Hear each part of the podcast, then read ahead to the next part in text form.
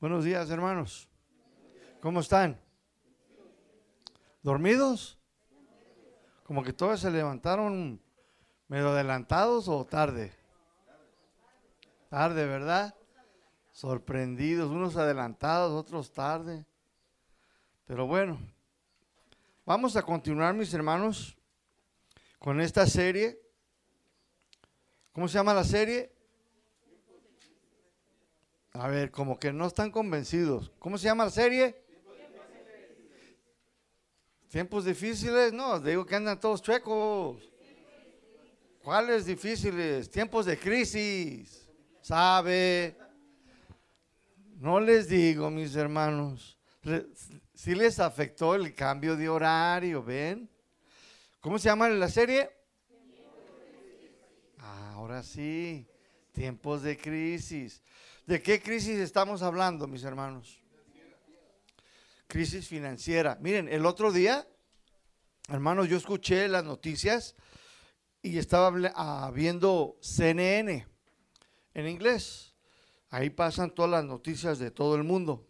Y estaban hablando, mis hermanos, que ahorita hay una crisis, ¿sí? De hambruna en el Medio Oriente y en todo lo que es el sur de Europa por causa de la guerra. Porque hay más de 5 millones ahorita de ucranianos que huyeron de su país. Hay más de 5 millones. Y todavía los varios millones que se quedaron en, en Ucrania. Y eso lo que va a causar, mis hermanos, y está causando, es una crisis de hambre, de comida, escasez. Pero no solamente de eso, sino que también está una crisis, mis hermanos, de, finanzas, de dinero, porque muchos perdieron su trabajo, no están trabajando. Entonces, mis hermanos, por causa del COVID también trajo muchos problemas, que muchas compañías cerraron. No se nos olvide que acabamos todavía de salir de una peor y todavía no hemos salido. ¿Por qué cree que todos traemos máscaras? ¿Verdad? Cubrebocas.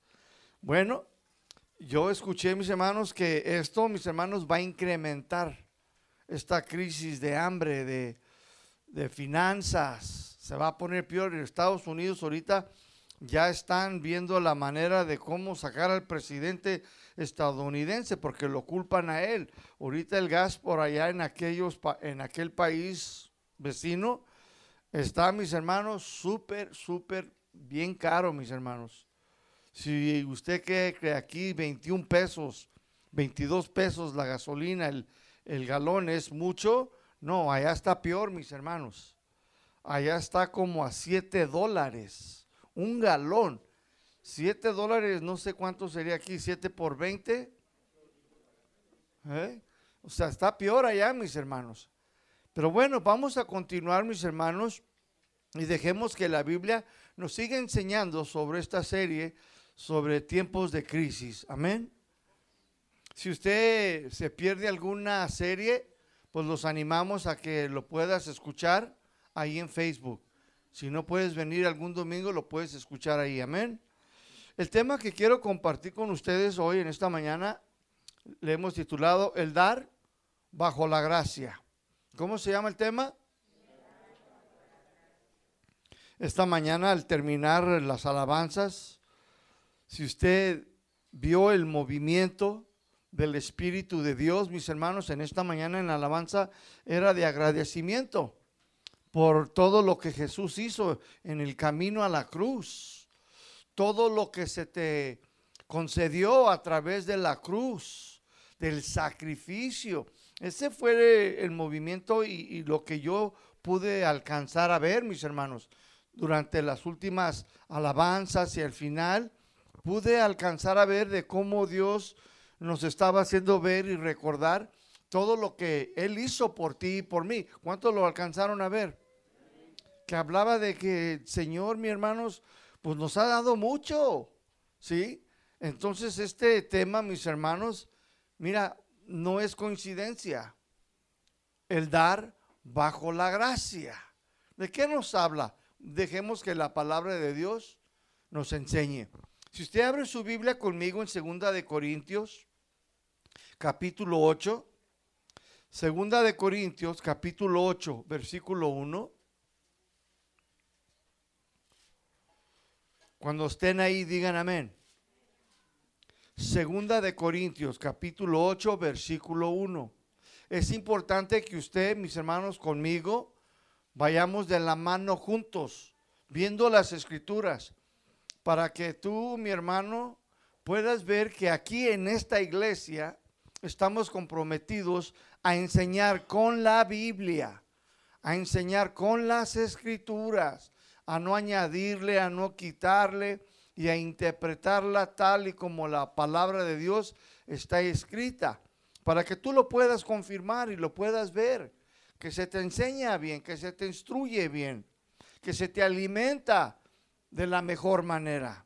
Dice aquí en 2 de Corintios 8:1, dice, "Asimismo, hermanos, les hacemos saber la gracia de Dios que se ha dado a las iglesias de Macedonia. Cuando el cristiano, mis hermanos, comprende la gracia, el favor inmerecido, porque es lo que significa gracia, favor inmerecido. Cuando un cristiano, mis hermanos, comprende, entiende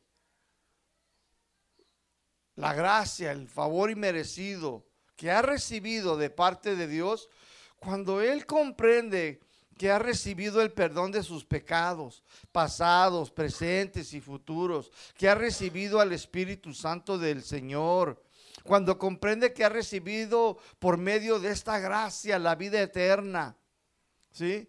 Cuando él entiende que ha recibido favor inmerecido y tiene techo, comida, tiene que vestir y que fue bendecido con toda bendición espiritual, cuando un cristiano, mi hermano, entiende, comprende todo lo que Dios por medio de Cristo Jesús te dio y hizo por ti y por mí, algo maravilloso sucede en el interior de su corazón. Nadie lo puede ver al principio, pero algo sucede ciertamente en el corazón de aquellos que han comprendido y conocen la gracia de Dios.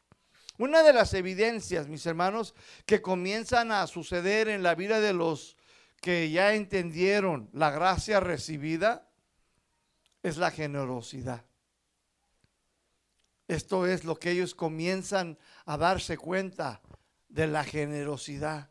Los creyentes que entienden y conocen bien la gracia recibida comienzan a dar con generosidad porque saben que su futuro no está aquí en la tierra, sino en la celestial.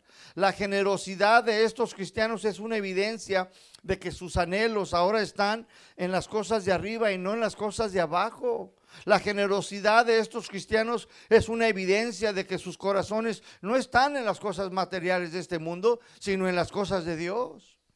Esta evidencia es muy visible en sus vidas porque ellos ahora buscan las cosas de Dios y su justicia y saben que Dios añadirá todas las cosas que ellos necesitan.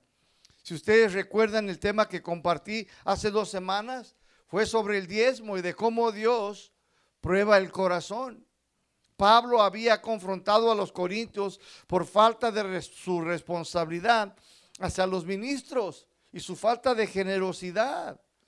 Algo había sucedido, mis hermanos, en el corazón de los corintios que no habían permitido que Dios, mis hermanos, obrara en sus corazones para que ellos dieran con generosidad. Algo sucedió que no permitían que la gracia de Dios obrara en sus vidas para que ellos pudieran dar. Dios había puesto algo en sus manos, había puesto mucho en ellos, pero algo sucedió que no permitían que la gracia de Dios obrara en sus corazones. Los corintios se comportaron de una manera muy mezquina ante aquel ministro que era el apóstol Pablo y no lo habían ayudado personalmente y mucho menos en la expansión del evangelio de aquel hombre enviado por Dios. No apoyaron nunca su ministerio. Pablo les había reprochado a, los corintios la falta de su generosidad pero a, la vez también les había enseñado que tenían ellos una responsabilidad delante de Dios. El problema entonces de los corintios fue que ellos habían creído más la mentira, el engaño de los falsos hermanos y maestros que decían que Pablo solamente estaba allí por el dinero. Es que este ministro nada más quiere el dinero. Este no fue enviado de Dios, nada más busca la lana. Y la gente en la congregación se lo creía. Y hoy, mis hermanos, pues no es nada diferente, siguen pensando de la misma manera. Pero sus finanzas ahorita, mis hermanos, ustedes ya han visto y se les anima a ir, mis hermanos.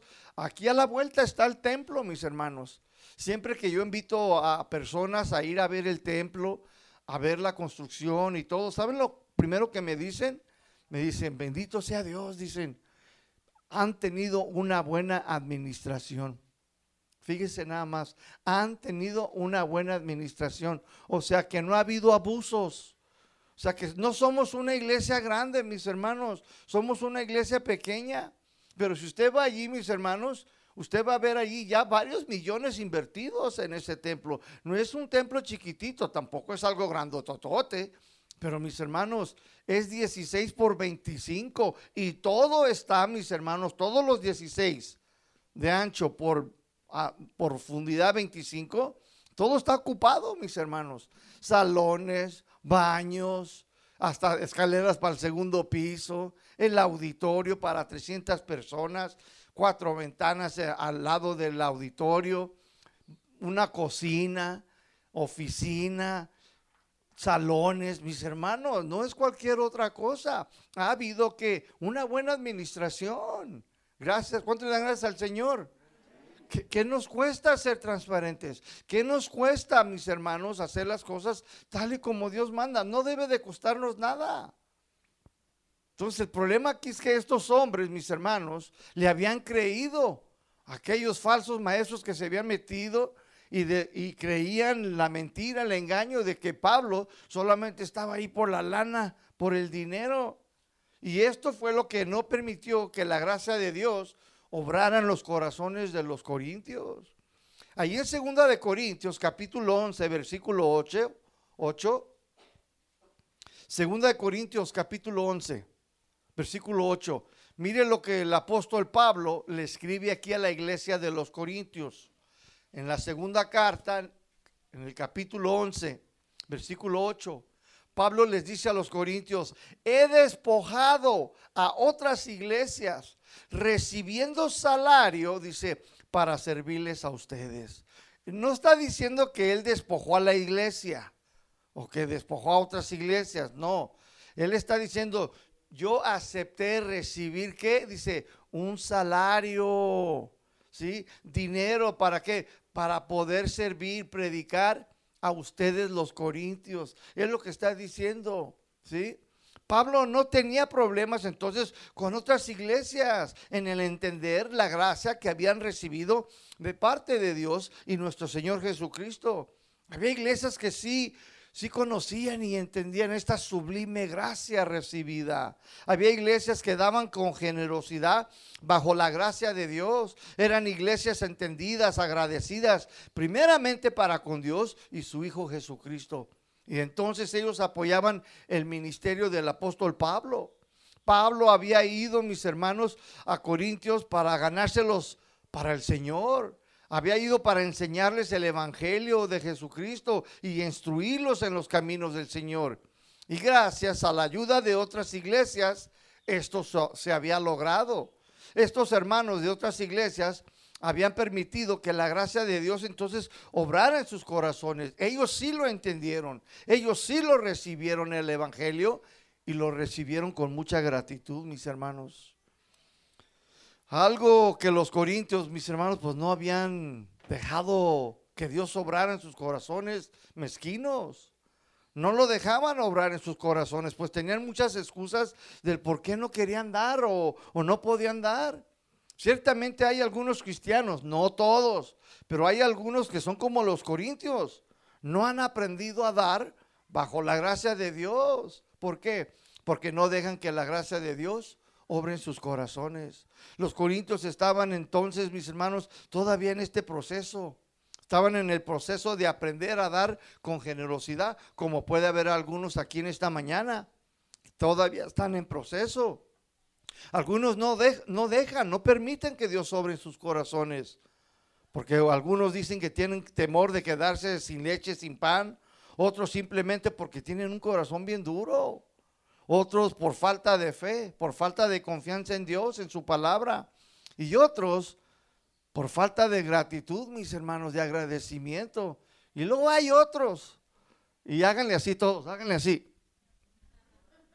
Hay de esos bien muchos. Diga, hágale sana, sana, sana. Sana, sana, dígale, sal, sal. Y hay todavía esos, mis hermanos, ¿sí? Y hay algunos que dicen, no me alcanza, no gano suficiente, no tengo, tengo muchas responsabilidades, tengo muchos hijos, etcétera. Escúchenme, esto siempre va a existir, mis hermanos, ¿sí? Siempre, mis hermanos. Ahí en el versículo 9, 2 de Corintios 11, 9, el, el apóstol Pablo continúa. Dice ahí en 2 de Corintios 11, 9. Dice, y cuando estaba entre ustedes, ahí con los corintios, dice, tuve necesidad. O sea que el apóstol tuvo necesidades. Dice, y a ninguno fui carga. Pues lo que me faltaba, dice, lo suplieron, dice, los hermanos que vinieron de dónde? De Macedonia. Y en todo, dice, me guardé, dice, me cuidé, dice, para no serles gravosos, para no ser una carga a sus vidas. Pablo aquí, mis hermanos, nos pone a la iglesia de Macedonia como ejemplo de cómo esta iglesia sí había entendido y recibido la gracia de Dios. Y cómo esta iglesia no solamente la entendió, mis hermanos, no solamente la comprendió, sino que ellos dejaron, mis hermanos, que Dios obrara en sus corazones y terminaron dando bajo la gracia, mis hermanos. Ellos dieron bajo la gracia. Pablo había pasado muchas necesidades cuando estuvo ahí en Corintios. ¿Saben cuántos días se quedó allí? No días, no meses. ¿Saben cuánto tiempo? Dos años.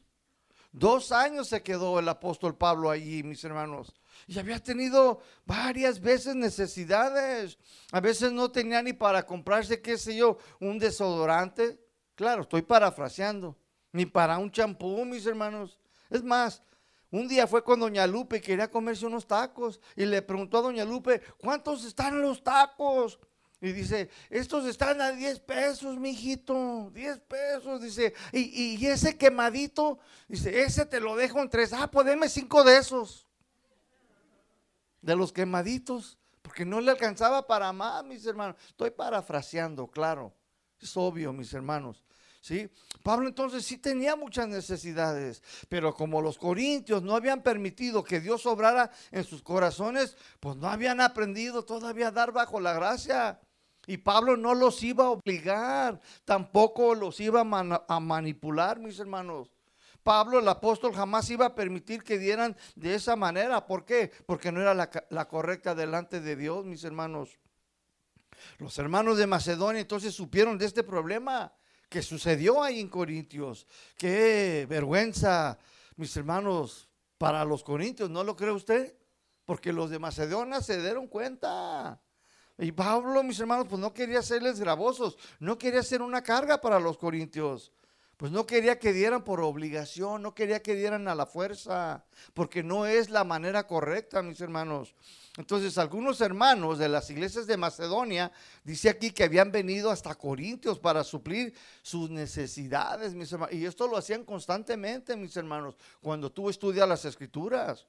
Los hermanos de Macedonia que habían venido eran de la iglesia de Filipos, de Tesalonicenses, y también los de Berea. Estas tres iglesias son las que se encontraban allí en Macedonia, mis hermanos. Eran tres iglesias. Escúchenme, mis hermanos.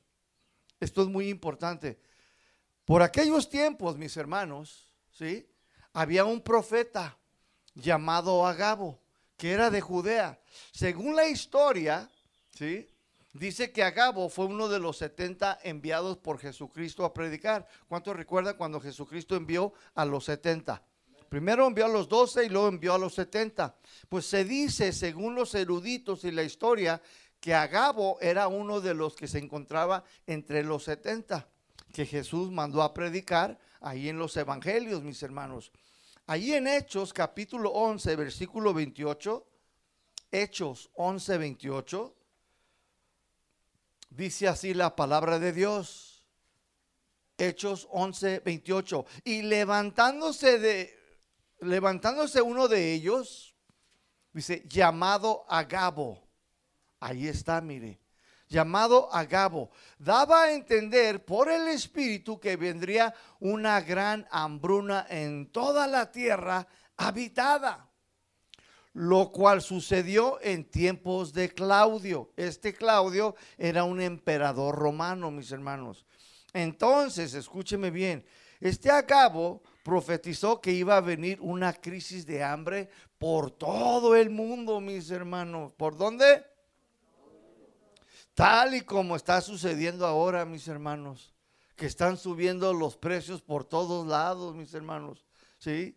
Ahora, volvamos al texto de estudio, segunda de Corintios 8:1 para dejar que la Biblia nos siga enseñando, para que tú puedas entender cada versículo de lo que está sucediendo en esta carta y cómo llegó a suceder. Amén.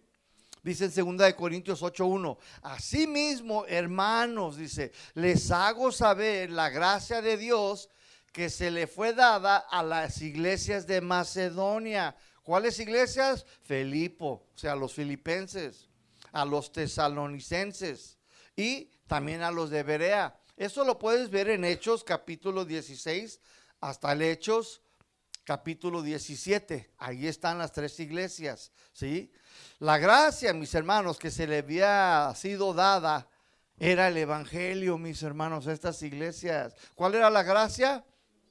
El evangelio. Y se les dio como gratuitamente, mis hermanos. Y no solamente esta era la gracia, sino que a través del evangelio ellos recibieron otra gracia. ¿Cuál era? La salvación de sus almas, mis hermanos. Esta era la gracia que estos hombres habían recibido, mis hermanos, pero también recibieron otra gracia, mis hermanos, dentro de esta gracia. ¿Cuál era? El don del Espíritu Santo. Fueron sellados, fueron nacidos de nuevos, fueron hechos hijos de Dios, mis hermanos. ¡Wow!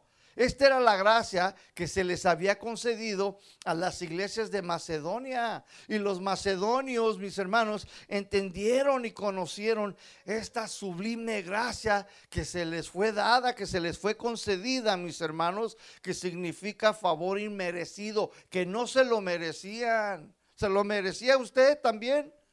¿Nos lo merecemos nosotros la salvación? No. La gracia significa favor inmerecido, mis hermanos. Y estas tres iglesias dijeron, órale, qué padre. Dios nos concedió esta gracia del Evangelio, de entenderlo.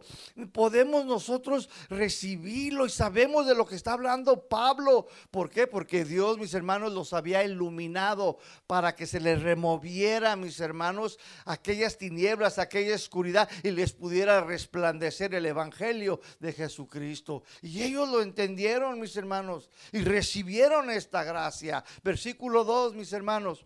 2 Corintios 8:2 dice que en gran prueba de tribulación la abundancia de su gozo y su profunda pobreza abundaron en riquezas de su generosidad.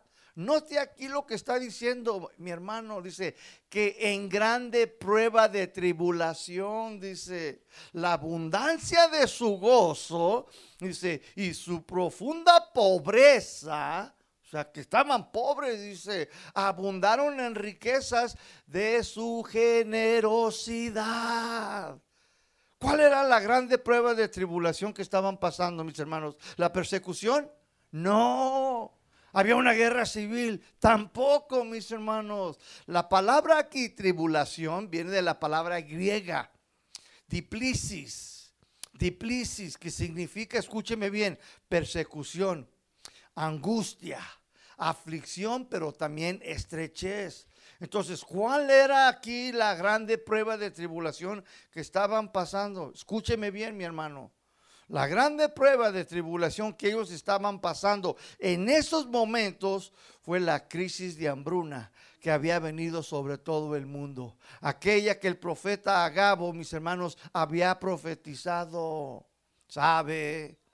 La hambruna entonces ya estaba sucediendo. Las iglesias de Macedonia y muchas más la estaban experimentando en carne propia. Muchas iglesias estaban pasando por aflicción, por angustia, por estrechez, mis hermanos. Eso es lo que se refiere aquí el apóstol, mis hermanos. Entonces, a pesar de que estaban pasando por una crisis de estrechez, de angustia, de angustia, ellos aún a pesar de esta situación dieron, dice aquí, con mucho gozo. ¿Sí lo estás viendo, mi hermano? Dieron con gozo, dieron con generosidad. Qué tremendo, mis hermanos. La Biblia no nos dice que estaban todos asustados, no estaban preocupados, no estaban excusándose como algunos lo hacen por costumbre.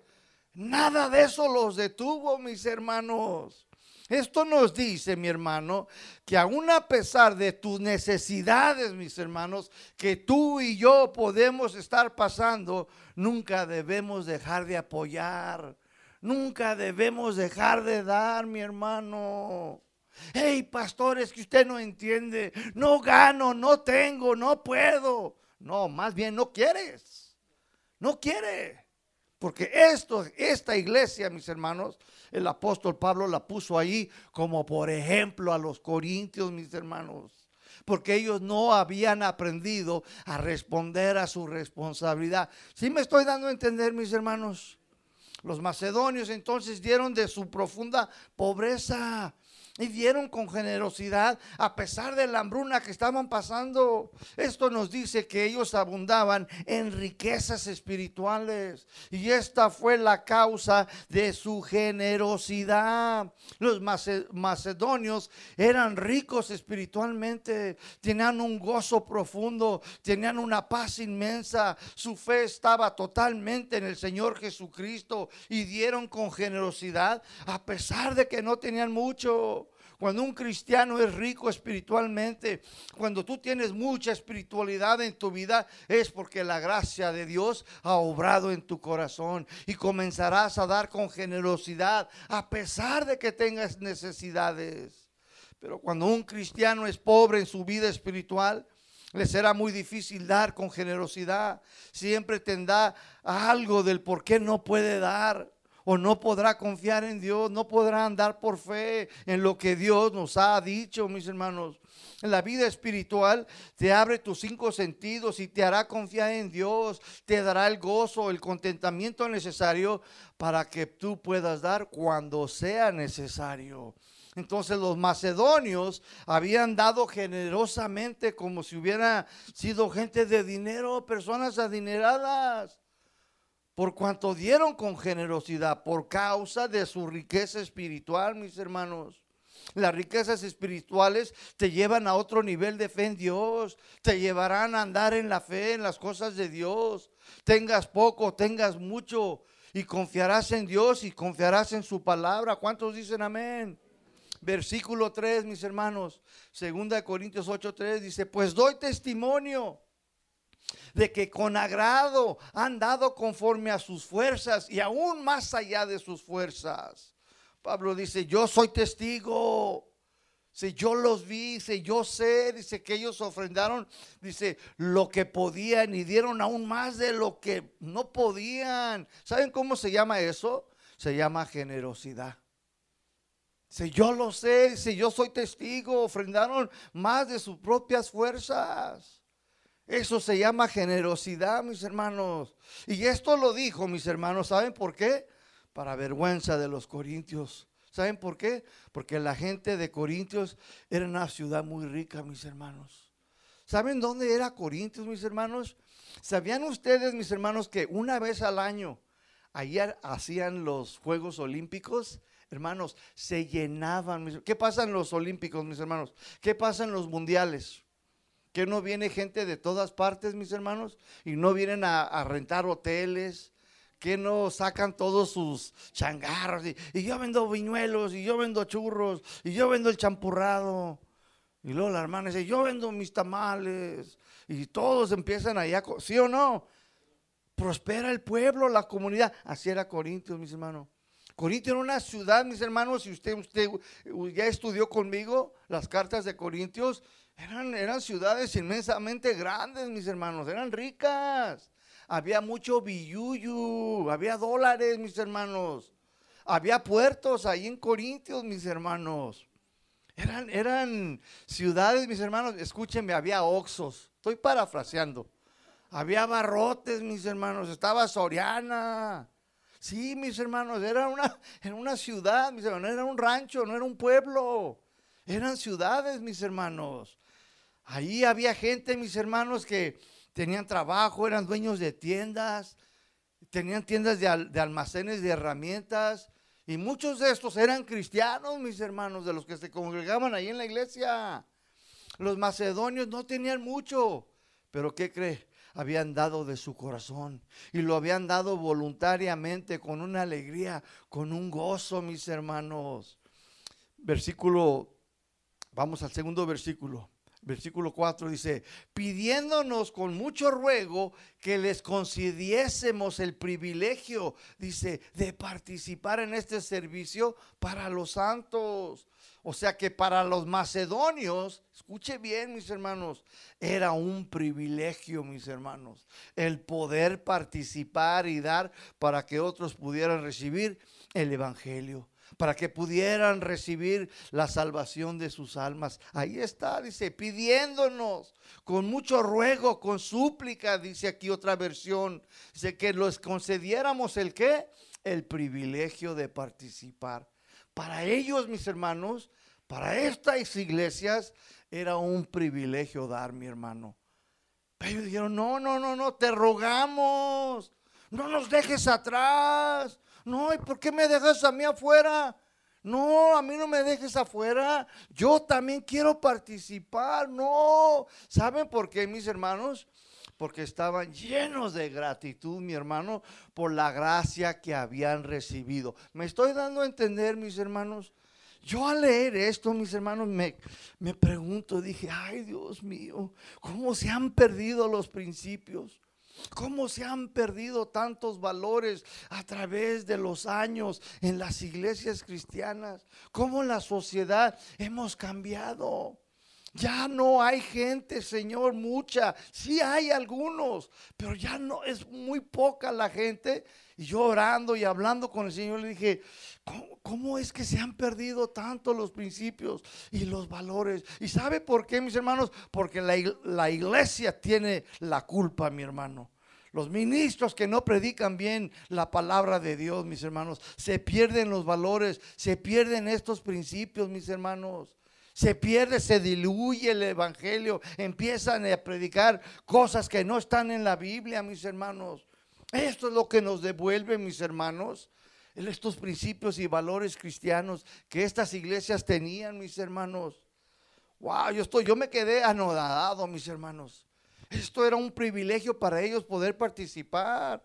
Los macedonios no querían quedarse afuera, mis hermanos. Lo consideraban un, privilegio poder dar sus, finanzas para que la obra de Dios continuara. También sabían que Pablo tenía necesidades personales. Qué maravilloso, ¿no lo cree usted, mi hermano? ¿No lo cree usted? que algunos hermanos vinieran y me dijeran, pastor, déjeme por favor participar, le ruego déjeme, pastor, déjeme aquí participar para la obra aquí en el Salto. Ahí les va una ofrenda para la iglesia, la, úsenla como ustedes vean la necesidad.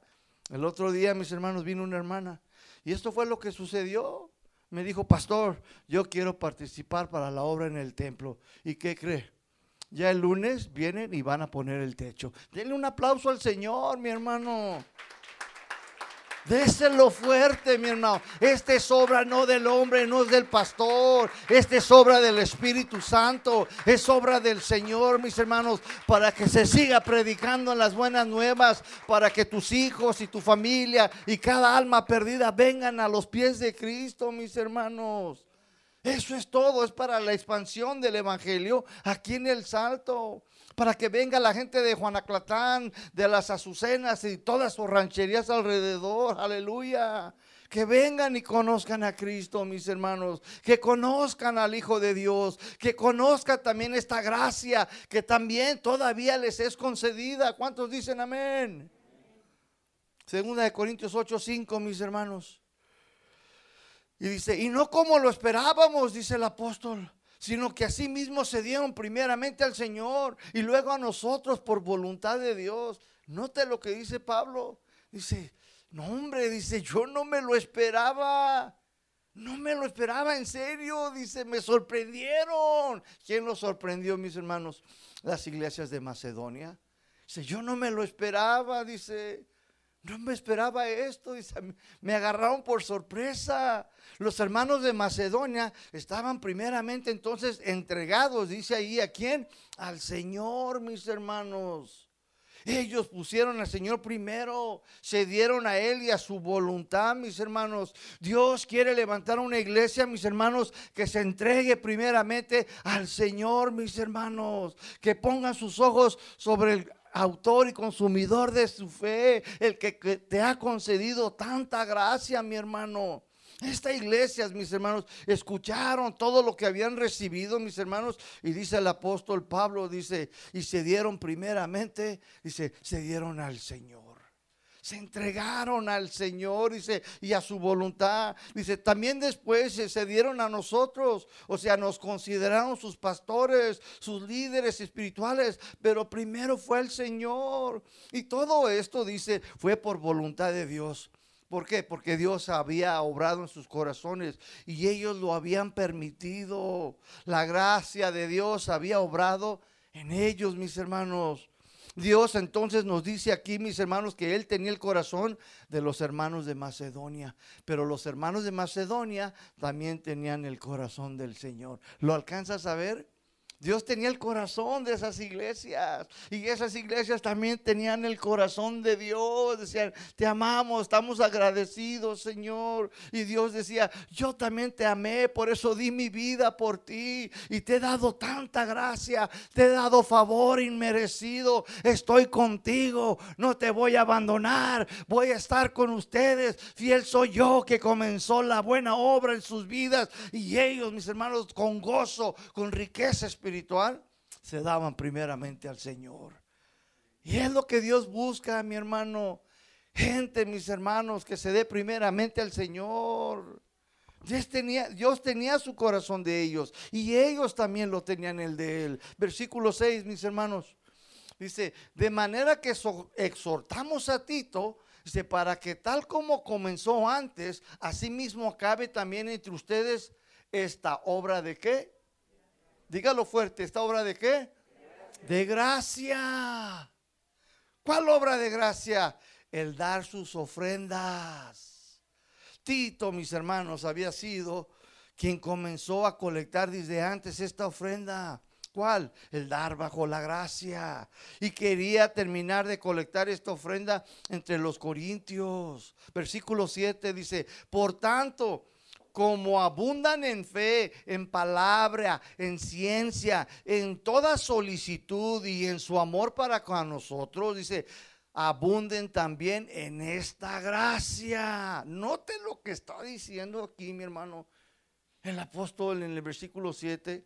Si lo está alcanzando a ver, o sea que los corintios, dice Pablo, abundaban en la fe tenían abundancia de la palabra de Jesucristo, hasta les salía por las orejas, qué sé yo, mis hermanos. Tenían ciencia, o sea, mucho conocimiento, pero ¿qué cree? Pero batallaban en esta gracia del dar. Es lo que está diciendo, mis hermanos.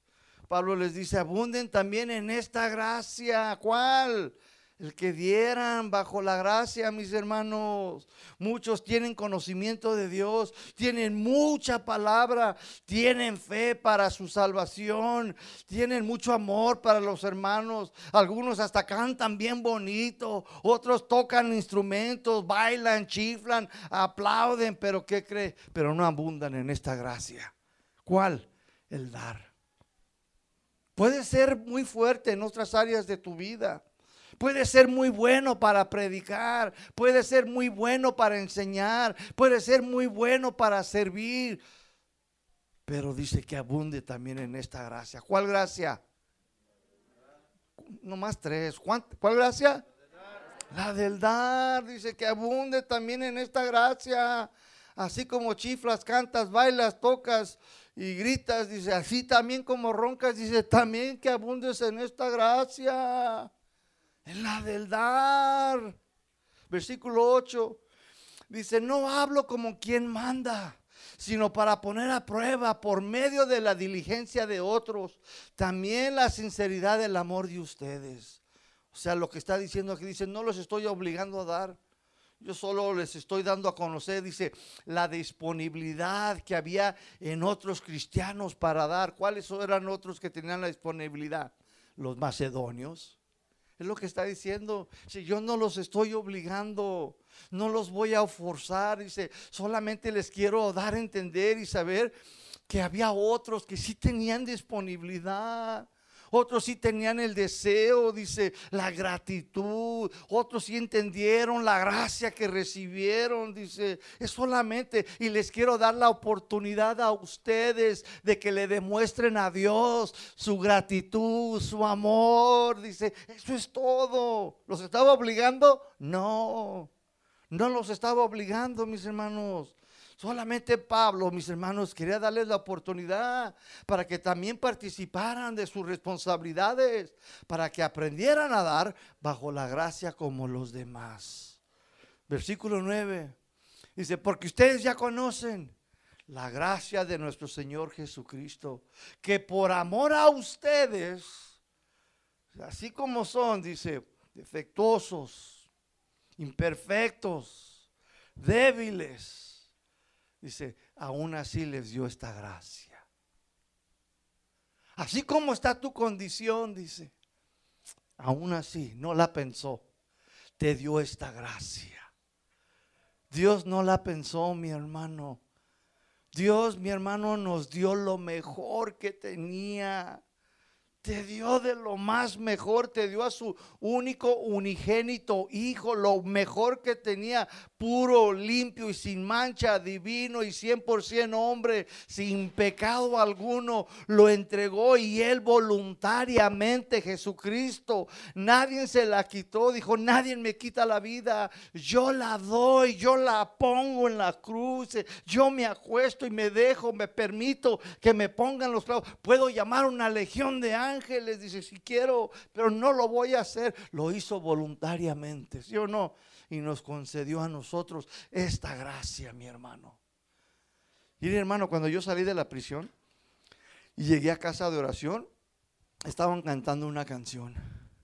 Y no me canso de decirle. Y yo ya le dije al Señor, cuando por favor llegue yo a casa, permíteme postrarme de rodillas y por favor permite que nos des la oportunidad de cantar Sublime Gracia. ¿Cuántos la han escuchado? Sublime Gracia. Sublime Gracia, dice la canción, dice, la cual me salvó. Ay, mi hermano, esa canción dije yo, ese es el himno nacional de casa de oración aquí en El Salto y Guadalajara, o México, o para mí, mi hermano se llama Sublime Gracia. La canta Chuy García, la cantan todos, pero como la canta el pastor Chuy, el ojitos verdes, como le digo yo, me fascina. Todos cantan bonito, todos, hasta Luis canta bonito. Pero hay algo que hay ciertas canciones que algunos como que tienen ese, ese, ese don para esa canción, ¿verdad? Y si Luis canta una, la puede cantar Chuy y no, me gusta como la canta Luis porque a Luis se la dio, si me doy a entender, hay cosas así, mis hermanos, pero esa, no, yo escucho a Chuy García y digo, no hombre, Señor, déjame postrarme, sublime gracia que me salvó. Mis hermanos, la gracia, mis hermanos, dice aquí, ustedes la conocen, dice Pablo a los corintios, ustedes ya la conocen la gracia de nuestro Señor Jesucristo que por amor a ustedes se hizo qué? Se hizo pobre. sea, mis hermanos, para que nosotros, mis hermanos, los creyentes fuéramos enriquecidos, escúcheme, espiritualmente, no monetariamente, ¿sabe? Porque hoy en día predican y enseñan que Cristo murió y se hizo pobre para hacerte rico. Y dicen que es monetariamente, es mentira, mi hermano. Cristo no murió para hacerte multimillonario. Ah, entonces, a ver, saquen todas sus cuentas bancarias, a ver cuántos, cuántos tienes, Dani. ¿Cuántos tienes, hermano Víctor? Saca los millones. Pues porque no es monetariamente, mis hermanos. Si así fuera, hermano, pues entonces aquí no estuviéramos en esta iglesia, estuviéramos en la catedral, ¿sabe? ¿Sí o no? Ya, ya hubiéramos construido un, qué sé yo, un monte calvario, ¿verdad? Como el que está allá en el periférico, allá en el cerrito, ¿verdad? Pero no, mis hermanos. O a menos que todavía tenemos que sana, sana, sana, ¿verdad? No. Fuimos enriquecidos espiritualmente, bendecidos, mis hermanos, con toda bendición espiritual. Tenemos paz, tenemos al Espíritu Santo, tenemos el favor de Dios, tenemos nuestro nombre escrito en el libro de la vida, tenemos acceso al trono de gracia, podemos clamar a Padre, fuimos lavados en la preciosa sangre de Cristo, somos hijos de Dios, somos herederos a la vida eterna, etcétera, etcétera, etcétera. Todo eso, mis hermanos es la gracia de Dios que se te fue concedida, mi hermano. Pablo, mis hermanos, les estaba dando entonces la oportunidad que demostraran su amor a Dios, que demostraran su gratitud, que fueran agradecidos primero para con el Señor, que participaran en dar para que también otros pudieran recibir esta sublime gracia de Dios, mis hermanos. Versículo 10, 2 Corintios 8, 10, dice, y en esto doy mi consejo Dice, porque esto les conviene a ustedes, que comenzaron antes, no solo hacerlo, sino también querer hacerlo desde el año pasado, por su propio bien, dice. Dejen que les dé este consejo. ¿Cuál era el consejo? ¿Cuál, mis hermanos? Dice, yo sé que ustedes ya tienen desde hace un año el querer comenzar a dar su ofrenda. Yo sé que en su corazón a veces quieren ya hacerlo, ya quieren empezar, ya quieren, dicen, ya me voy a comprometer, ahora sí ya voy a dar mi ofrenda, ahora sí ya voy a dar mi diezmo. O dice, yo sé que ustedes quieren. Yo veo en sus corazones que tienen ganas.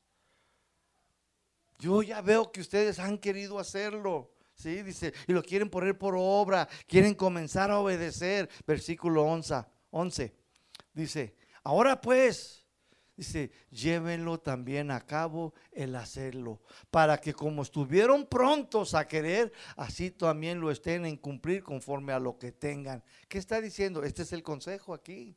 ¿Cuál es el consejo? Dice, pues órale pues. Échenle ganas, dice, háganlo, pónganlo por práctica, antes de que se les apague ese entusiasmo que tenían hace un año. O sea que hace un año, mis hermanos, ellos le hacían como el chavo, sí, sí, sí, voy a dar, eh, eh, y yo sé que sí, yo sé que es mi responsabilidad, porque si es responsabilidad, sí o no, ya lo enseñamos la otra semana, hace dos semanas. El pastor, sí, los sacerdotes tenían una responsabilidad, sí o no y era se enseñar sana doctrina, ¿sí o no? Darles alimento espiritual, comida espiritual, llevarlos a Dios, llevarlos al conocimiento de su voluntad. Y la gente tenía otra responsabilidad. ¿Cuál era?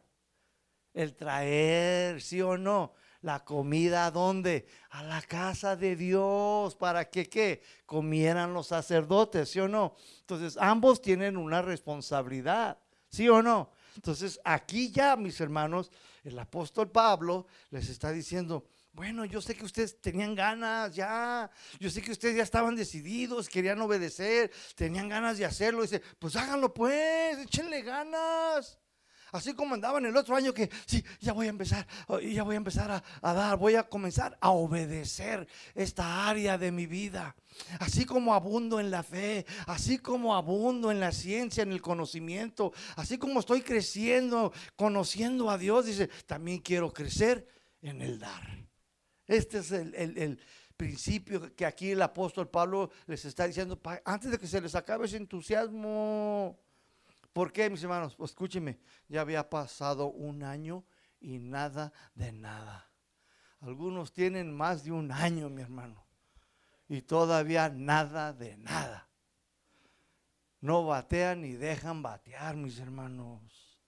Y Pablo le dice, échenle ganas, pónganse las pilas, dice Pablo. No se desanimen, ¿a poco creen que Dios no ve? ¿A poco creen que Dios no lo sabe? El pastor no lo ve, dice, él no está allí ahí espiando, mucho menos yo, mi hermano. Yo vivo por la fe, yo nomás confío en Dios, mi hermano. Y no sé cómo le va a hacer Dios, pero el techo ya va a estar puesto en la puerta y vamos a estar allí, un coro grande, hermanos alabando, Dios levantando gente. Yo es lo único que veo, mi hermano, la gracia. Veo la gracia de Dios, el amor de Dios tocando gente, matrimonios, sanando personas en su corazón, liberando al drogadicto, al alcohólico, el poder de Dios manifesta. Es lo único que yo veo, mi hermano porque así lo ha dicho el Señor, no yo, mi hermano. Yo me pongo contento, mi hermano. ¿Soy el único? Los corintios entonces deberían de haber dado desde hace ya un año, ya tenía tiempo. Deberían de haber cumplido, de haber dado lo que tenían, de lo que Dios había puesto en sus manos. Dios sí había puesto mucho en sus manos, mis hermanos. Sí tenían. Ustedes, ¿hasta cuándo van a comenzar a dar? ya tienen mucho tiempo, les dice, los macedonios siempre están dando, siempre son los mismos que dan, y ustedes, ¿hasta cuándo? Siempre en las iglesias siempre son los mismos. ¿Y ustedes cuándo? ¿Cuándo? ¿Cuándo? Siempre son los mismos. ¿Y tú? ¿Cuándo? ¿Tú hasta cuándo? Si los macedonios siempre me están mandando. Es lo que está diciendo Pablo bien confrontativo, ¿verdad? No, yo, yo hago esto hoy, le falta amor. No, esto es sana doctrina, mi hermano. Versículo 8 dice, y porque primero, dice, porque si primero hay la voluntad dispuesta, será aceptada según lo que uno tiene, no según lo que no tiene. Primero tiene que estar dispuesto la persona, ¿sí o no? Tiene que haber la voluntad de la persona para dar. Y debe de dar según lo que tiene, dice aquí la Biblia, y no lo que no tiene. Dios nunca te va a pedir algo que tú no tengas. Dios no te va a endeudar para que tengas algo que dar. No, debemos de dar de lo que uno tiene, no de lo que no tienes, hermano. Podemos cometer el error como ministros de mandar a la gente a que se comprometan a endeudarse con un banco. Y esto no es del Señor. Uno debe de saber, o cada uno debe de saber lo que cada quien puede dar, ¿sí o no, mis hermanos? ¿Recuerdan la historia de la ofrenda de la mujer viuda que dio todo lo que tenía? ¿Cuántos recuerdan esa historia en la Biblia? Esta mujer, mis hermanos, si usted recuerda, ella no fue y puso su casa en empeño en Monte de Piedad, ¿o sí? No fue y se endeudó con el Banco Santander, ¿o sí? ¿O fue con un prestamista de aquellos tiempos? No. Esta mujer, dice la Biblia, que dio todo lo que tenía. ¿Saben por qué? Porque dio bajo la gracia. ¿Cómo se llama el tema? Dio también de la abundancia de su pobreza. Dios, mis hermanos, todo lo que tenía esta mujer estaba en la misma situación que quién, que los macedonios. Este es otro ejemplo, mi hermano, para la iglesia de hoy, de Cristo, para aquellos cristianos que batallan, que luchan en dar bajo la gracia. Esta mujer tenía la misma situación de los macedonios. A pesar de que no tenía mucho, ella también dio con generosidad, dio todo lo que tenía. Ella es un ejemplo para aquellos que dicen, es que no puedo, es que no te gano mucho, no tengo suficiente, es que tengo un montón de chiquillos bien dragones. Ella, mi hermano, estaba en la misma situación, pero nos dice que no debemos dejar de dar, mi hermano. Ahí estaba la viejita viuda, mi hermano sin hijos quizás, no tenía ya nadie, mi hermano, que la apoyara, pero ahí estaba dando todo lo que tenía, mi hermano. Espero y te provoque esta viejita. Ya si no te provocaron los macedonios, que por favor te provoque la viejita, hombre. ¿Sí o no, mi hermano? No, hombre, ya si la viejita no te mueve, ya de verdad, sana, sana. Marcos 12, 41, mi hermano, mira lo que dice. Marcos 12, 41. Dice, estando Jesús sentado delante del arca de la ofrenda, o sea, mira, estaban pasando las ofrendas y Jesús estaba así. era, Elena, haz la ofrenda para allá, para ver. Y luego la Elena le hace así, ahí está Señor. Y luego ahí está Jesús, irá. Y luego vienen todos, uno por uno. Y luego Jesús se acerca y dice, a ver. Y ahí está Jesús mirando todo lo que cada quien estaba echando en el arca, mis hermanos. Es lo que está sucediendo aquí, ¿ok? Dice, y miraba cómo el pueblo echaba en el arca. Y muchos ricos echaban mucho. Y vino una viuda pobre y echó dos blancas, o sea, un cuadrante. Un cuadrante, mis hermanos, en aquellos tiempos era la moneda romana, escúchenme bien, de menor valor. Era la más pequeña, mi hermano. La más insignificante, de menos valor, mis hermanos. Dice el 43. Entonces llamando a sus discípulos les dijo, de cierto les digo que esta viuda pobre echó más que todos los que han echado en el arca. dice, pero ¿cómo? Si yo acabo de ver, dice, el hermano echó una pacota. ¿Cómo que ella, cómo que ella echó más que el hermano que echó una pacota? Dice, no, a ver, Señor, ubícate. ¿No has comido, Señor? Y lo dice, 44, dice, porque todos echaron de lo que les sobraba. Dice, de su pobreza, y ella de su pobreza echó todo lo que tenía, todo sus, su sustento. Mi spanglish, ya ven. Ahora, una pregunta aquí. ¿Cómo Dios entonces mide tu generosidad, mi hermano, mi hermana? ¿Cómo la mide? Escúcheme. Dios no mide por la cantidad que tú das, sino por la cantidad que tú tienes. Te lo repito. Dios no mide tu generosidad por la cantidad que tú das, sino por la cantidad que tú tienes. Dios mide la porción con la que tú te quedas, con la que tú das, mi hermano. Mira, un ejemplo. Veamos quién da más. Amén. Un ejemplo. Si alguien tiene 10 mil pesos y da 5 mil pesos, tiene 10, 10, y da 5 pero se quedó con otros cinco, ¿sí o no? Ok. Y otro tiene nada más tres mil y da mil quinientos. ¿Quién dio más? Conforme a como Jesús mide. ¿Quién dio más? Pues el que dio mil quinientos pesos. ¿Por qué dio más? Porque se quedó con menos. El otro todavía le sobraban cinco mil y este nomás tenía mil quinientos. Si me doy a entender, así es como el Señor mide tu generosidad. Tú sacas y le haces así. Oh, ya dice, sí, pero te quedaste con 20 veces más. así es como el Señor mide, mis hermanos, tu generosidad con lo que te quedas, no con lo que tú das. porque tú puedes darme hoy mil pesos, ah, pero traes 20, 20 mil todavía en la bolsa. Y luego puede venir una viuda y dice, no, pues, de ti maripe en huevo, no, pues, puros papeles para los mocos. No, dice, y pues, ¿de dónde? Dice, ay, mira, y echa tres pesetitos, ahí tres, cinco pesitos. ¿Quién echó más? Pues ella, porque dio todo lo que tenía, hasta lo del camión, hermano. A eso se refiere el Señor, mis hermanos.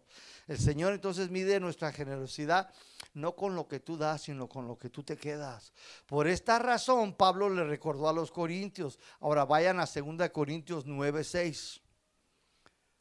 9:6. 2 Corintios 9:6. Por esta razón, Pablo les dijo a los corintios esto. Segunda de Corintios 9:6 dice, "Por esto digo, otra versión dice de esta manera, por eso les recuerdo, Corintios, por eso les recuerdo, hermanitos del salto. El que siembra escasamente, también segará escasamente. Y el que siembra generosamente, generosamente también que segará. O sea, para los hermanitos del salto, el que siembra poco, poco va a cosechar y el que siembra mucho, pues mucho va a cosechar. ¿Sí lo entendió? No lo entendió, déjese lo repito. Que si usted da mucho, usted va a recoger mucho. Y está hablando de dinero. No está hablando de espiritualidad, está hablando de finanzas. Está hablando de biyuyu, dólar, pesos, bolívar. Amén. Entonces le está diciendo, el que siembra poco, pues va a cosechar poco. Una pregunta, hermanos. ¿Puede haber cristianos que necesitan un poco más de finanzas en sus vidas para poder vivir un poco mejor? ¿Usted qué dice? Claro que sí, yo estoy seguro y convencido que sí. Pero ¿no será que la razón de que no les alcanza suficiente para todo es porque no están sembrando generosamente, sino escasamente? Me pregunto. ¿No será porque no han querido dejar que la gracia de Dios sobre en sus corazones? ¿No será porque no han querido responder a sus responsabilidades delante de Dios? Buenas preguntas, ¿no cree usted, hermano? Hermana. Muchos creyentes piensan que porque cantan, sirven, ayudan a las iglesias, van a cosechar monetariamente, pero no, no es así. Eso no es lo que está diciendo aquí el apóstol Pablo. Tú puedes cantar, puedes chiflar, puedes bailar, puedes, qué sé yo, aplaudir todo lo que quieras, pero no está hablando de eso el apóstol Pablo, mis hermanos. Está hablando de qué? De finanzas. Dice, lo que tú siembras vas a cosechar. No dice, si tú cantas, si tú tocas, si tú bailas, si tú sirves, aún así yo te voy a dar. No está diciendo eso. ¿O sí está diciendo eso? No. No, dice, entonces pueden hacer todo eso, pero no dan. Y lo que siembran van a cosechar, mis hermanos. Este texto claramente está diciendo que el creyente que siembra generosamente va a cosechar abundantemente. Y esto, mi hermano, es una promesa de Dios, no del pastor es una promesa en la Biblia. ¿Sí o no? Es una promesa del Señor, mis hermanos. Versículo 7. Segunda de Corintios 9, 7 dice, cada uno de como propuso en su corazón, no con tristeza ni por necesidad, porque Dios ama al dador alegre. Entonces cada uno debe de dar como ha decidido en su corazón, dar pero bajo la gracia, dar por gratitud, por todo lo recibido, por medio de Jesucristo. Dice, no por tristeza, ay, es que tengo que dar. Ay, y pone su carita de fuchi así. Mm. Dice, y no por necesidad, o sea, voy a dar para que Dios me multiplique, para que Dios me dé mucho. Tampoco, mi hermano, te pierdes la bendición si ese es el, el propósito del cual tú y yo damos, mi hermano. No, debemos de querer también entonces participar, saber que es un privilegio poder participar en el dar bajo la gracia y hacerlo con un corazón alegre, lleno de gratitud, mis hermanos, por todo lo recibido. Esto es lo que a Dios le agrada. Estos son los que Dios ama, porque Dios ama a los que dan con un corazón alegre, mis hermanos. Estos son a los que Dios, mis hermanos, va a manifestar su bondad, su misericordia, a los que hacen su responsabilidad. Versículo 8, mis hermanos. Dice, y poderoso es Dios para hacer que abunden ustedes toda gracia, a fin de que también teniendo siempre en todas las cosas todo lo suficiente, abunden para toda buena obra. Entonces dice aquí que Dios es todopoderoso y puede hacer que tengas su gracia, dice, pero en todas las cosas. ¿Qué son todas las cosas? Pues para todo. Dios quiere que su iglesia tenga, mis hermanos, su gracia, su favor inmerecido, pero en todas las cosas, mis hermanos. No en una sí y en una no. No, dice, para que tenga su gracia en todas las cosas. ¿Por qué? Porque todo es de Dios, toda la tierra y su plenitud es del Señor. El oro, la plata son suyas y tú también ya eres del Señor.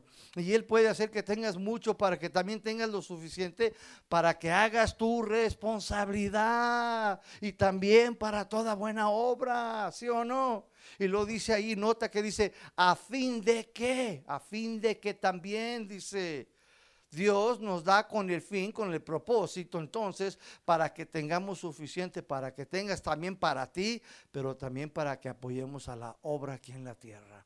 Porque muchos piensan y dicen, Dios me ha bendecido, me ha prosperado, pero es para mí, para mis hijos, no es para la obra, no es para ayudarte a ti, hermano, no es para apoyarte a ti, hermano. No es cierto. Dice que es para ti, para toda buena obra, ¿sabe? Dios busca, mis hermanos, gente, mis hermanos, que no cierre la mano, que la abra, que Dios pueda derramar esa gracia, pero también para que ellos tengan, para ellos sus hijos, pero también para toda buena obra. espero lo alcances a ver, hermano. Ahora, vaya conmigo a Filipenses 4.10. Y aquí vamos a ir aterrizando. Filipenses 4.10. Miren aquí lo que sucedió, mis hermanos. Filipenses 4:10. ¿Está ahí conmigo? Dígame. Dice Pablo aquí, me alegro mucho en el Señor de que hayan vuelto a pensar en mí.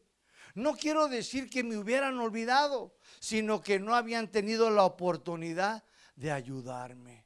Escúcheme, en este versículo 10, mis hermanos, el apóstol Pablo aquí está en una prisión, mis hermanos. Está en Puente Grande, ahí en Roma. Y le dio gusto escuchar de los hermanos de dónde cree usted, de Macedonia, de Filipos, de Tesalónica y de Berea. Pablo aquí había permanecido, ¿sabe cuántos años permaneció en esa cárcel? Dos años, mis hermanos, encarcelado. Era una casa y estaba vigilado por un soldado. Ambos estaban atados por una cadena y ahí llegaban todas las personas que querían ir a visitarlo. Hechos capítulo 28, versículo 16. Ahí estuvo en esa cárcel, en una casa, pero estaba encadenado con un soldado y los soldados cambiaban de turno. Llegaba uno y se desabrochaba el grillete y órale, te toca a ti. Y yo ya me voy a comer porque mi esposa ya tiene las tortillitas calientitas. Pero ahí se quedaba Pablo. Y se quedaba el nuevo guardia. Y luego llegaba otro el de la noche. Y órale. Y, ah, y yo ya me voy a ir a dormir porque tengo sueño. Y otro decía, no, pues yo estoy ya bien comidito y estoy bien descansadito. Y ahí para que no se fuera Pablo. Era una casa, pero ahí estaban los guardias 24 horas, mis hermanos. Y allí iba gente y lo visitaba Pablo, mis hermanos. Pero era una cárcel, mis hermanos. Versículo 11 dice, y no lo digo porque esté necesitado pues he aprendido a contentarme con lo que tengo. Note lo que dice, mis hermanos. Dice, pues he aprendido. Pablo había entonces había aprendido a vivir aún en la necesidad y estaba contento, estaba alegre, pues era un hombre muy espiritual y tenía esta misma riqueza. Sabía que Dios no lo dejaría ni lo abandonaría, mis hermanos. Muchos cristianos necesitan aprender a estar contentos a pesar de su escasez. Necesitan aprender a vivir alegres sabiendo que Dios nunca nos va a abandonar, mis hermanos. Muchos cristianos no han aprendido a vivir en la escasez, solo quieren vivir en la abundancia, solo quieren las bendiciones. Y cuando hay escasez, pues no saben responder porque no han aprendido a ser primeramente personas espirituales para con Dios. Versículo 12 dice, sé lo que es vivir en la pobreza, pero también sé lo que es vivir en la abundancia. Pablo sabía entonces cuando había mis hermanos vivir con poco y no lo cambiaba, no lo asustaba, no se preocupaba. También sabía vivir cuando había mucho, tampoco eso lo cambiaba. No se le subía la cabeza, mis hermanos, seguía siendo la misma persona. Algunos nomás les dan un carrito nuevo y ya ni saludan. La polvadera. Y luego empiezan a poner puras de Paquita. Rata inmunda. Y ahí van por toda la calle, mi hermano. Un carrito los acelera, los emociona. Y quieren conquistar a todas las chavitas. Y ya tiene 60 años. Con cinco hijos. y ya es abuelo. Y todavía ahí va de rabo verde. Espérame. No, mis hermanos, algunos no pueden Dios bendecirlos porque van y se estancan por ahí, mis hermanos. Pablo, mi hermano, dice, yo sé vivir en abundancia, no me cambia. Soy el mismo hombre de Dios y sé vivir, dice, en escasez y tampoco me, me cambia, no me quejo. Yo sé que Dios está conmigo. ¿Cuál es el problema? A veces va a haber camarones a la chamuca, a veces va a haber frijolitos con tortillitas. Dice, eso no me va a cambiar a mí si voy aquí a Miguel número 2 o voy a Miguel número 1, no me cambia. O si voy a tacos Doña Lupe, dice, y lo importante es que estoy bien lleno, bien. Algunos tenemos que ponernos a dieta, hermanos. Versículo 12, segunda parte, dice, y en todo, ¿y en qué? Estoy enseñado, fíjate. Primero dice que había aprendido, ¿sí o no? Ah, tenemos que aprender, hermanos. Y ahora dice, y en todo. No es cierto, dice, en todo estoy enseñado a hacerle frente a cualquier situación. Lo mismo estar satisfecho a pasar hambre y a tener de sobra que a carecer de todo. Cualquiera, dice Pablo, entonces, cualquiera que sea mi situación, dice, estoy enseñado para hacerle frente. Si hay frijolitos, estoy contento. Si hay filete de pescado, estoy igual de contento. Comida es comida. No me cambia nada en mi interior. Pablo estaba entonces enseñado a pesar de su necesidad, como también a tener mucho, cual sea la situación. Dice, no me mueven estas cosas. ¿Por qué? Porque ya estaba enseñado, mis hermanos. Cualquiera que fuera su situación, él había aprendido, estaba enseñado a vivir como un hombre de Dios, seguía confiando en el autor y consumidor de su fe, mis hermanos. Nosotros también debemos de aprender a estar enseñados, mis hermanos. Primero hay que aprender y también estar enseñados a responder a cualquier situación, ya sea cuando tengas mucho o, que apenas te alcance, que estas cosas no te cambien en tu, tu,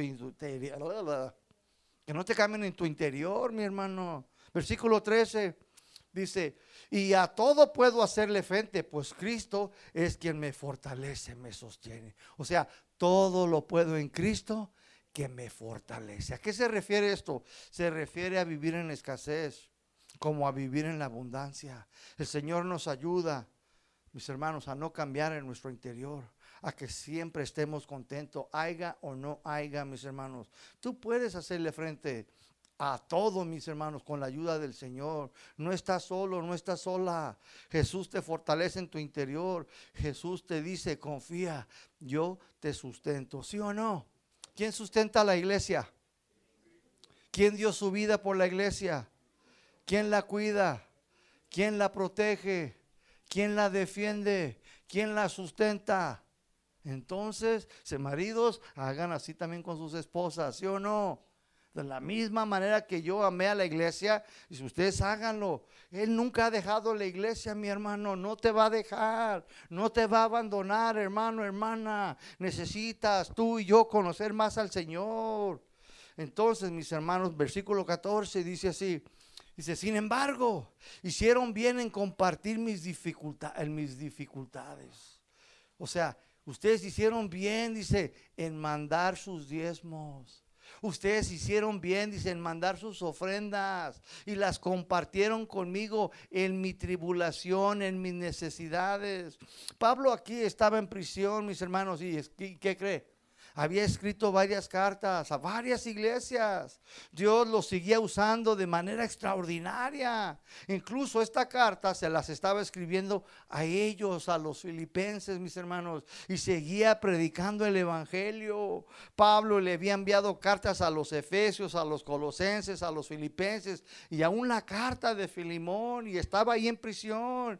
Y ahí en estas cartas encontramos la voluntad de Dios para su pueblo hoy en día, ¿sí o no? Entonces, estas ofrendas, estos diezmos, mis hermanos, que los hermanos le enviaron, le habían ayudado al apóstol a qué? A seguir escribiendo el Evangelio a diferentes iglesias para que siguieran creciendo en el Señor. Él seguía trabajando, mi hermano. Estaba en la cárcel, pero ahí estaba pluma, papel, Pati, árale, Pati, graba bien, ¿eh? Y ahí estaba. Y esta carta mándaselas a los de, a los de la Filimón. Y esta carta mándaselas a los colosenses. Y esta carta que le regalaban el papel y la pluma o what. No, Dios lo quería que estuviera bien comido, mi hermano, para que se pudiera y se dedicara a qué? A mandar las cartas apostólicas a las iglesias, hermanos. Él siguió trabajando. ¿A poco creen que estaba ahí en la hamaca y con el negro echándole aire y una piña y un agua de coco? No, mi hermano. Seguía en sus rodillas, orando por todas las iglesias, enviándoles cartas. y luego todavía los que recibía allí, mis hermanos. ¿Qué necesitas, Cintia? No, pues un consejo, Pablo. Pásate, déjame, te ofrezco un ponchito. Mira, los hermanos me bendijeron y te quiero convidar. Pásate un ponchito. Mira, ahí está una, un panecito, una panelita. Siéntate a comer conmigo tenía con qué recibir a la gente. Iba mucha gente a buscarlo. ¿Sabías tú eso, mi hermano? Lee ahí la carta de los, de los hechos. Mucha gente iba a buscar consejería. Otros iban y Pablo, ay, la espalda me duele bien mucho. Y Pablo, a ver, trae esa espalda. Vamos a orar en el nombre de Jesús. Y otros iban ahí. Pablo la regué. Y ahí estaba Pablo restaurando gente el Señor, mi hermano. O sea, no estaba concha. Y él, mis hermanos, había recibido de esta iglesia, mi hermano. Todo esto le ayudaba a él. Si lo alcanzan a ver, mi hermano, versículo 15, Filipenses 4:15 dice, y saben también ustedes, filipenses, que al principio de la predicación del Evangelio, dice, cuando yo partí, cuando yo me fui de Macedonia, note lo que dice, ninguna iglesia participó conmigo en razón de dar y recibir, sino ustedes solos. Déjame se lo leo en la Biblia, Dios habla hoy. Cuando salí de Macedonia de predicar el Evangelio, solo ustedes me enviaron ofrendas de gratitud por la ayuda espiritual que habían recibido. Ninguna otra iglesia lo quería hacer, solo ustedes los de Macedonia. Ay, me encantó esta versión. Dice, solo ustedes me enviaron ofrendas de gratitud. Dice, por la ayuda espiritual que habían recibido. Ninguna otra iglesia, dice, no lo quisieron hacer. ¿Quién fue? La del salto. No, fueron los corintios. No quisieron hacerlo. No querían apoyar el Evangelio. No querían apoyarme, dice. No quisieron responder a su responsabilidad.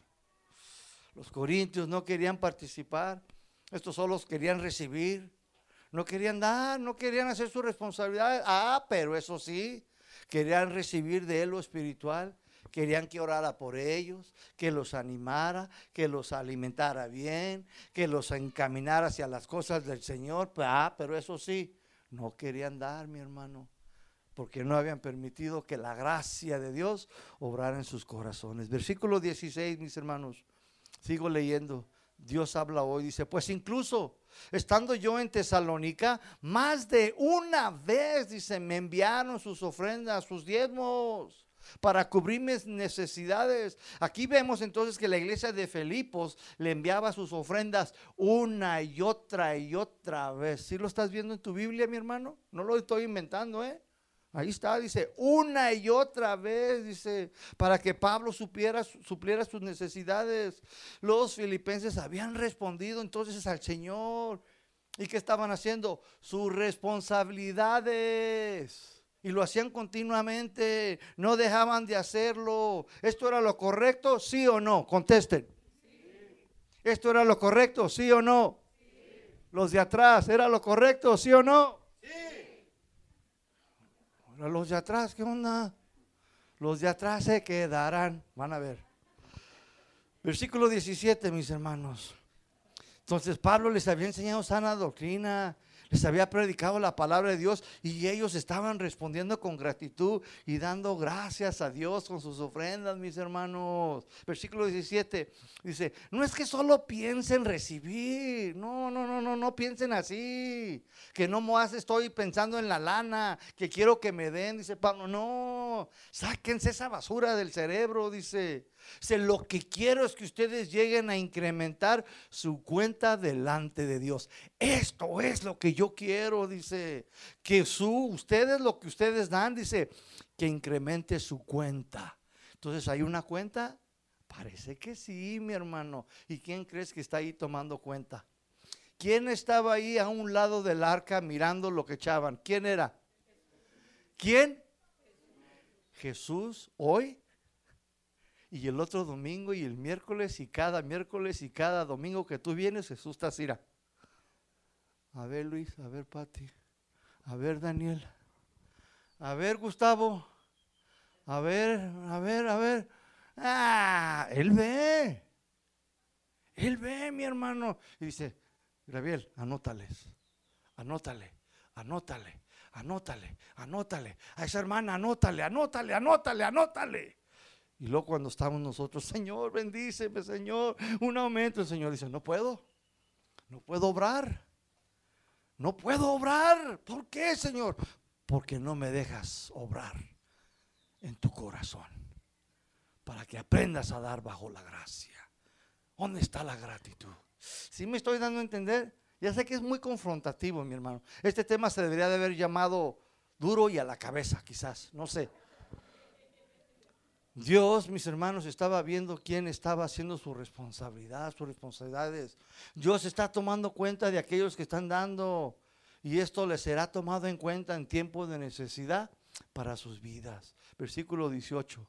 Dice, pues yo ya lo he recibido todo y ahora tengo de sobra con lo que me han enviado por medio, dice, del hermano Epafrodito. Buen hombre, póngale así al niño si quiere. Dice, y tengo más que suficiente. Los filipenses habían sembrado generosamente, habían hecho su responsabilidad para con su pastor y él ahora tenía suficiente, tenía de más, mis hermanos. Ahora él también ahí estaba en la cárcel, podía ser de bendición a las vidas de otras personas, no estaba limitado sino que podía obrar con libertad, escribiendo cartas o dando consejería a aquellos que iban a visitarlo, les daba dirección a aquellos que lo necesitaban. Segunda parte del 18 dice, lo que me enviaron, y esta es la última, dice, lo que me enviaron fue como una ofrenda de incenso perfumado como un sacrificio, olor agradable a Dios. Pablo termina y le dice, miren, hermanos, lo que ustedes me enviaron una y otra vez, dice, es como un olor, es como un sacrificio, dice, de olor fragante. ¿A qué se refiere Pablo esto aquí, mi hermano? Escúcheme. En el Antiguo Testamento había diferentes tipos de ofrendas, ¿sí? Que le ofrecían al Señor. Estaba la ofrenda por el pecado, la ofrenda expiatoria por ofender al prójimo, la ofrenda de paz, estaba la ofrenda por la culpa, etcétera, etcétera. Había varias, ¿sí? Había varios sacrificios, varias ofrendas. Pero había una, mi hermanos, que resaltaba. ¿Saben cuál era? Se llamaba la ofrenda voluntaria. En el Antiguo Testamento ya existía. Se llamaba la ofrenda voluntaria. Esta ofrenda tendría que ser el de mayor agrado ante los ojos de Dios. Era una ofrenda personal de gratitud, de carácter voluntario y por tanto era muy diferente de todos los demás sacrificios que hacían en aquellos tiempos en el templo. De todos los sacrificios, mis hermanos, esta resaltaba. Y, Dios cuando miraba esa de la ofrenda voluntaria, Patti, me gusta como me ve Patti, la, es la que más resaltaba. Resaltaba y Dios le hacía así. Órale, porque era la ofrenda voluntaria. Porque esa era la mayor agrado a Dios. Fíjate, mi hermano, es la que más le agradaba al Señor, mis hermanos. Mira, Deuteronomio capítulo 12, versículo 6. Dice así, Deuteronomio 12, 6. Te lo voy a leer de la Biblia, Dios habla hoy. Dice, ahí sacrificarás y quemarás animales en su honor y le llevarás tu diezmo, tus contribuciones y tus promesas. Y luego dice la última, ¿qué dice? Y ofrendas voluntarias. ¿Cuáles? ofrendas voluntarias. Dice, las primeras crías de tus vacas y tus ovejas. Entonces había ofrendas voluntarias, ofrendas a Dios de parte de algunos no de todos en el pueblo. Estas eran de gratitud, de agradecimiento. ¿Por qué? Por algo bueno que Dios les había concedido, mi hermano. Y por eso es la que a Dios le resaltaba. Levíticos 7:15. Levíticos 7:15. Y el versículo 16. Mira, dice así. La carne de animal ofrecida en acción de qué? De gracia O sea, de gratitud, dice, y reconciliación debe de comerse el mismo día que se ofrece. No se guardará un solo pedazo para el día siguiente. Dice, en caso de que el animal se ofrezca en cumplimiento de una promesa o como una ofrenda que voluntaria. Dice, debe de comerse el mismo día en que se ofrece. Entonces, Filipenses 4:18, la segunda parte dice, lo que me enviaron fue como una ofrenda de incenso perfumado, como sacrificio, dolor agradable a Dios. Está diciendo sus diezmos, sus ofrendas eran como aquel sacrificio ofrecido a Dios voluntariamente y era un olor agradable delante de Dios. Esta era una ofrenda de gratitud voluntaria de parte de quién? De los filipenses, de la iglesia de Macedonia. Espero lo hayan entendido, mi hermano. Esta era una ley, mi hermano. Y hoy en el Nuevo Testamento, mis hermanos, es una ley, pero debe de estar en el corazón de cada quien conforme a lo que esté agradecido.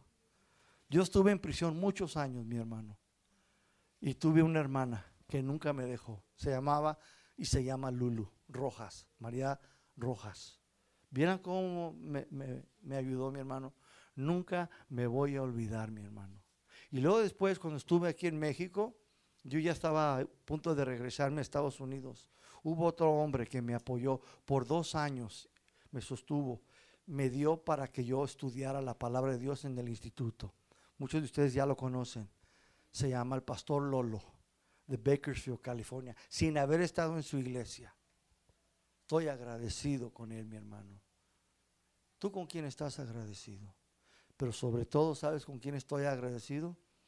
Con Jesucristo, porque Él fue el que tocó el corazón de aquella gente. Él fue el que obró en ellos y ellos permitieron que la gracia de Dios obrara en sus corazones. Y yo por eso hoy, siempre que me bendicen, me dan algo, les digo, gracias. Muchas gracias. Porque no me lo merezco. ¿Cuántos dicen amén? Entonces, Dios acepta este tipo de sacrificios, de ofrendas voluntarias de parte de su pueblo. Y era algo muy agradable para Dios ver que su pueblo respondía con gratitud. La ofrenda que a Dios le agrada más, que todas son las que son voluntarias de gratitud y las que se dan bajo la gracia por todo lo recibido de parte de Dios. El sacrificio que más le agradó al Padre fue cuando Jesucristo se ofreció voluntariamente por el pecado de la humanidad. Se entregó a sí mismo, nadie lo obligó, fue voluntario y nos dio lo mejor. Y dice Pablo, para terminar, dice Filipenses 4:19, mi Dios pues suplirá todo lo que les falta conforme a sus riquezas en gloria en Cristo Jesús. Pero quiero que recuerden, hermanos, que usted puede decir, mi Dios suplirá todo lo que me falte. Pero si usted no hace su responsabilidad, eso no va a operar en tu vida. ¿Sí me escuchaste? Tú puedes decir, a ver, vamos a orar, mi amor. Vamos a orar, hermanos. Y mi Dios suplirá todas mis necesidades que me falten. Pero si tú no has aprendido a dar bajo la gracia, esto no va a operar. Es imposible. No va a operar. Necesitas primero aprender a dar bajo la gracia, mi hermano. Dios sí le dará, mis hermanos, trabajo. Pues claro, pues de eso trabaja, pero no le va a suplir conforme a sus riquezas en gloria no puede darle más. ¿Por qué? Porque necesita aprender a dar bajo la gracia. Póngase de pie. Bendito Dios y Padre. Alabado y bendito sea tu santo y glorioso nombre, Señor. Gracias Dios, muchas gracias por esta gracia que se nos ha concedido a la iglesia de Casa de Oración El Salto. Simplemente un nombre pero a cada uno de nosotros se nos ha concedido esta sublime gracia. Hemos recibido de ti, Dios, el perdón de nuestros pecados, pasados, presentes y futuros. Hemos recibido de ti la promesa de la vida eterna. Hemos recibido de ti el sello del Espíritu Santo. Hemos recibido de ti, Señor, el sustento de nuestras vidas. Nos ha sostenido nos has aguantado, nos has tolerado, nos has encaminado, nos has cambiado, transformado poco a poco, Señor. Has hecho tanto por la iglesia, Señor, que tú la cuidas, la defiendes, la proteges. ¿Quién como tú, Señor, que dio todo lo mejor por su iglesia? Tú mereces todo lo mejor, Señor. Ayúdanos, Señor, a entender, Señor, que debemos de dar, Señor, bajo la gracia, por gratitud y voluntariamente, no a la fuerza, no por obligación sino dándolos a nosotros la iglesia la oportunidad de demostrar que sí te amamos, que sí estamos agradecidos, para que otros puedan recibir las buenas nuevas de la salvación, para que otros puedan recibir, Señor, la misma gracia que tú nos has concedido. Allá andaremos caminando por calles de marfil, Andaremos por calles de oro, Señor, según las escrituras, porque tú has ido a preparar, Señor, una casa, una mansión, un lugar para que nosotros pudiéramos habitar allí contigo en tu presencia. A pesar de nuestras debilidades, a pesar de nuestras imperfecciones, tú nos has concedido esta gracia, Señor. ¿Cómo no poder, Señor, dar de gratitud? ¿Cómo tu iglesia no podrá, Señor, responder, Señor, y dar bajo la gracia y dejarnos de excusas, Señor? Porque si aquella viuda, Señor, pobre, pudo dar, Señor, bajo la gracia, si aquellas iglesias pudieron de Macedonia dar aún en tiempo de necesidad, en tiempo de hambruna, en tiempo de persecución, en tiempo de estrechez, ciertamente nosotros también tenemos algo porque tú siempre pondrás algo en nuestras manos para poder dar, Señor. Bendito Dios, tenemos nuestra confianza en ti y no en lo poco, en lo mucho que tengamos, Señor tengamos poco, tengamos mucho, no vamos a cambiar, Señor, porque nuestros ojos están, Señor, puestos sobre ti, el autor y consumidor de nuestra fe. Y así como el apóstol Pablo estaba contento cuando había poco, cuando había mucho, es porque él te conocía. Así también, Señor, ayúdanos a conocerte a ti, Señor, a confiar en ti, a depender en ti, Señor, que nunca nos vas a dejar, que nunca nos vas a abandonar que siempre suplirás todas nuestras necesidades conforme a tus riquezas en gloria en Cristo Jesús, Señor. Toca cada corazón en esta tarde, Señor. Que tu Espíritu Santo, Señor, obre en esta gracia de dar para cada cristiano aquí, Señor. Una vez más recibe la gloria, la honra, mi alabanza, mi canto, Señor, y toda mi adoración por todo lo que tú me has dado. En el nombre de Cristo Jesús. Amén y amén. Denle un aplauso fuerte al Señor. Considérese despedido.